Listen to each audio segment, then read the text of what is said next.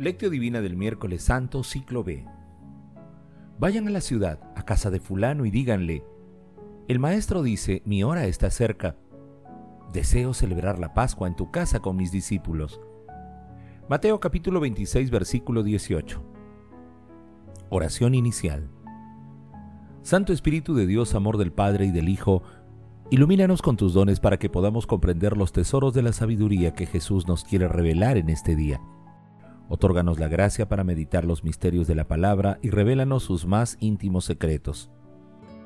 Madre Santísima, intercede ante la Santísima Trinidad por nuestra petición.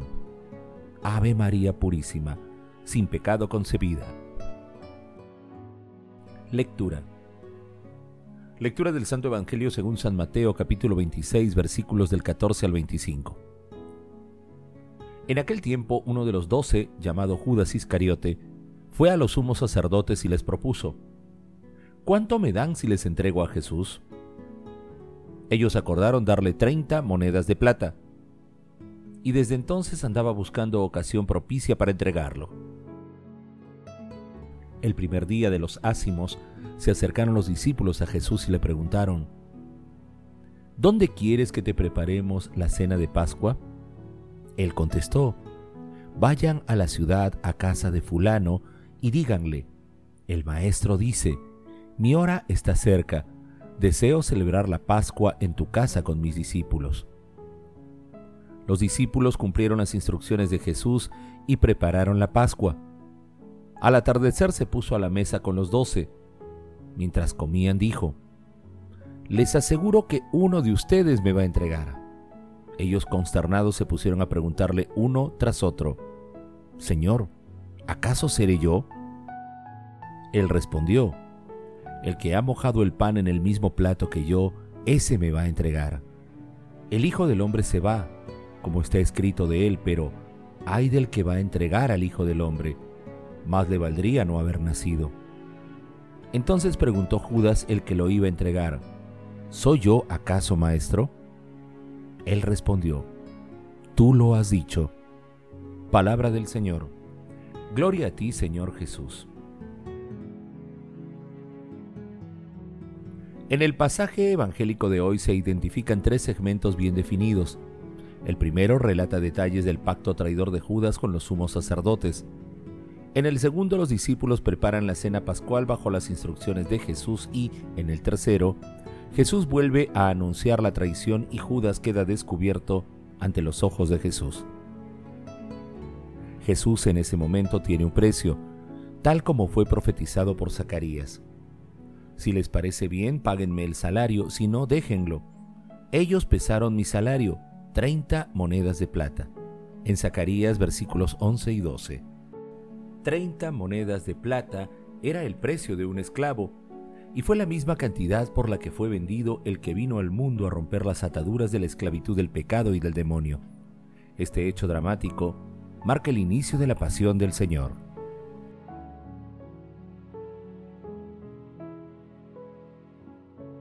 Meditación Queridos hermanos, ¿cuál es el mensaje que Jesús nos transmite el día de hoy a través de su palabra? Este difícil momento por el que transita la humanidad es un llamado para que reconozcamos a nuestro Señor Jesucristo en todas las personas que sufren por causa de la pandemia. Es un llamado a actuar empleando los dones espirituales y materiales que Dios nos ha otorgado. Hermanos, el dolor que produce la traición de una persona querida es muy grande y Jesús experimentó dicho dolor y lo soportó con valor y misericordia, teniendo en cuenta lo que iba a desencadenar en los próximos días. En la actualidad, el mundo nos presenta muchas traiciones a Jesús disfrazadas de bondad y justicia, entre ellas el aborto y la eutanasia que traicionan a la vida misma que es Jesús. También la ideología de género y tantos otros constructos humanos que enaltecen las pasiones humanas antes que los preceptos cristianos.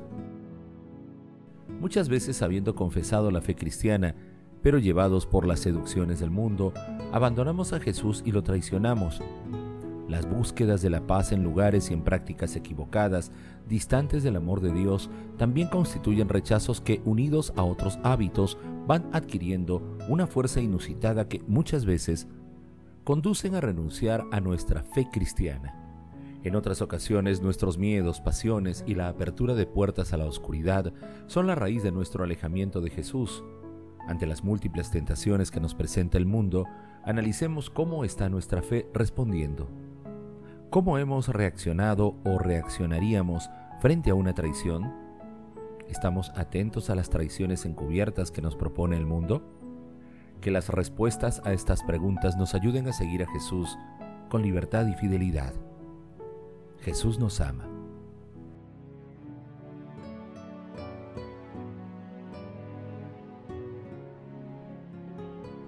Oración. Padre Eterno, que para librarnos del poder del reino de las tinieblas enviaste a tu Hijo, para que soporte por nosotros los suplicios de la pasión y de la cruz, concédenos alcanzar la gracia de la resurrección. Amado Jesús, ten piedad y misericordia de las traiciones que muchas veces escondemos en nuestros corazones y envíanos la fuerza de tu Espíritu Santo para mantenernos vigilantes ante las seducciones del mundo. Amado Jesús, te pedimos por todos los moribundos y los difuntos en especial, por aquellos que han partido o están partiendo de este mundo sin el auxilio espiritual, para que obtengan tu misericordia y tomen parte en tu gloriosa resurrección. Madre Santísima, Madre del Amor Hermoso, intercede ante la Santísima Trinidad por nuestras peticiones. Amén.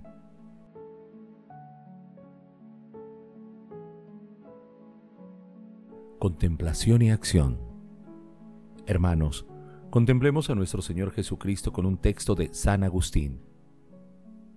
El Señor, hermanos muy amados, quiso dejar bien claro en qué consiste aquella plenitud del amor con que debemos amarnos mutuamente cuando dijo, Nadie tiene amor más grande que el que da la vida por sus amigos. Consecuencia de ello es lo que nos dice el mismo evangelista Juan en su carta. Cristo dio su vida por nosotros. También nosotros debemos dar nuestra vida por los hermanos, amándonos mutuamente como Él nos amó, que dio su vida por nosotros. Es la misma idea que encontramos en el libro de los Proverbios. Sentado a la mesa de un señor, Mira bien que te ponen delante y pon la mano en ello, pensando que luego tendrás que preparar tú algo semejante. Esta mesa de tal Señor no es otra que aquella de la cual tomamos el cuerpo y la sangre de aquel que dio su vida por nosotros. Sentarse a ella significa acercarse a la misma con humildad. Mirar bien lo que nos ponen delante equivale a tomar conciencia de la grandeza de este don y poner la mano en ello, pensando que luego tendremos que preparar algo semejante, significa lo que ya he dicho antes, que, así como Cristo dio su vida por nosotros, también nosotros debemos dar la vida por los hermanos. Como dice el apóstol Pedro, Cristo padeció por nosotros, dejándonos un ejemplo para que sigamos sus huellas. Esto significa preparar algo semejante. Esto es lo que hicieron los mártires, llevados por un amor ardiente. Si no queremos celebrar en vano su recuerdo y si nos acercamos a la mesa del Señor para participar del banquete en que ellos se saciaron, es necesario que, tal como ellos hicieron, preparemos luego nosotros algo semejante. Por esto, al reunirnos junto a la mesa del Señor, no los recordaremos del mismo modo que a los demás que descansan en paz para rogar por ellos, sino más bien para que ellos rueguen por nosotros, a fin de que sigamos su ejemplo, ya que ellos pusieron en práctica aquel amor del que dice el Señor que no hay otro más grande. Ellos mostraron a sus hermanos la manera como hay que preparar algo semejante a lo que también ellos habían tomado de la mesa del Señor. Lo que hemos dicho no hay que entenderlo como si nosotros pudiéramos igualarnos al Señor, aun en el caso de que lleguemos por Él hasta el testimonio de nuestra sangre. Él era libre para dar su vida y libre para volverla a tomar. Nosotros no vivimos todo el tiempo que queremos y morimos aunque no querramos. Él en su momento de morir mató en sí mismo a la muerte. Nosotros somos librados de la muerte por su muerte. Su carne no experimentó la corrupción la nuestra ha de pasar por la corrupción hasta que al final de este mundo seamos revestidos por Él de la incorruptibilidad. Él no necesitó de nosotros para salvarnos. Nosotros sin Él nada podemos hacer. Él a nosotros, sus sarmientos, se nos dio como vid. Nosotros, separados de Él, no podemos tener vida. Finalmente, aunque los hermanos mueran por sus hermanos, ningún mártir derrama su sangre para el perdón de los pecados de sus hermanos, como hizo Él por nosotros, ya que en esto no nos dio un ejemplo que imitar, sino un motivo para congratularnos. Los mártires, al derramar su sangre por sus hermanos, no hicieron sino mostrar lo que habían tomado de la mesa del Señor. Amémonos, pues, los unos a los otros, como Cristo nos amó y se entregó por nosotros. Queridos hermanos, en estos difíciles momentos, acudamos a la misericordia divina y renovemos nuestro propósito de superar nuestras debilidades, dejándonos guiar por Dios. Procuremos también que nadie se quede sin la gracia del perdón de Dios, invitando a las personas a nuestro alrededor a acercarse al Señor. Glorifiquemos a Dios con nuestras vidas. Oración final. Gracias Señor Jesús por tu palabra de vida eterna. Que el Espíritu Santo nos ilumine para que tu palabra penetre a lo más profundo de nuestras almas y se convierta en acción. Dios glorioso, escucha nuestra oración. Bendito seas por los siglos de los siglos. Madre Santísima, intercede ante la Santísima Trinidad por nuestra petición. Amén.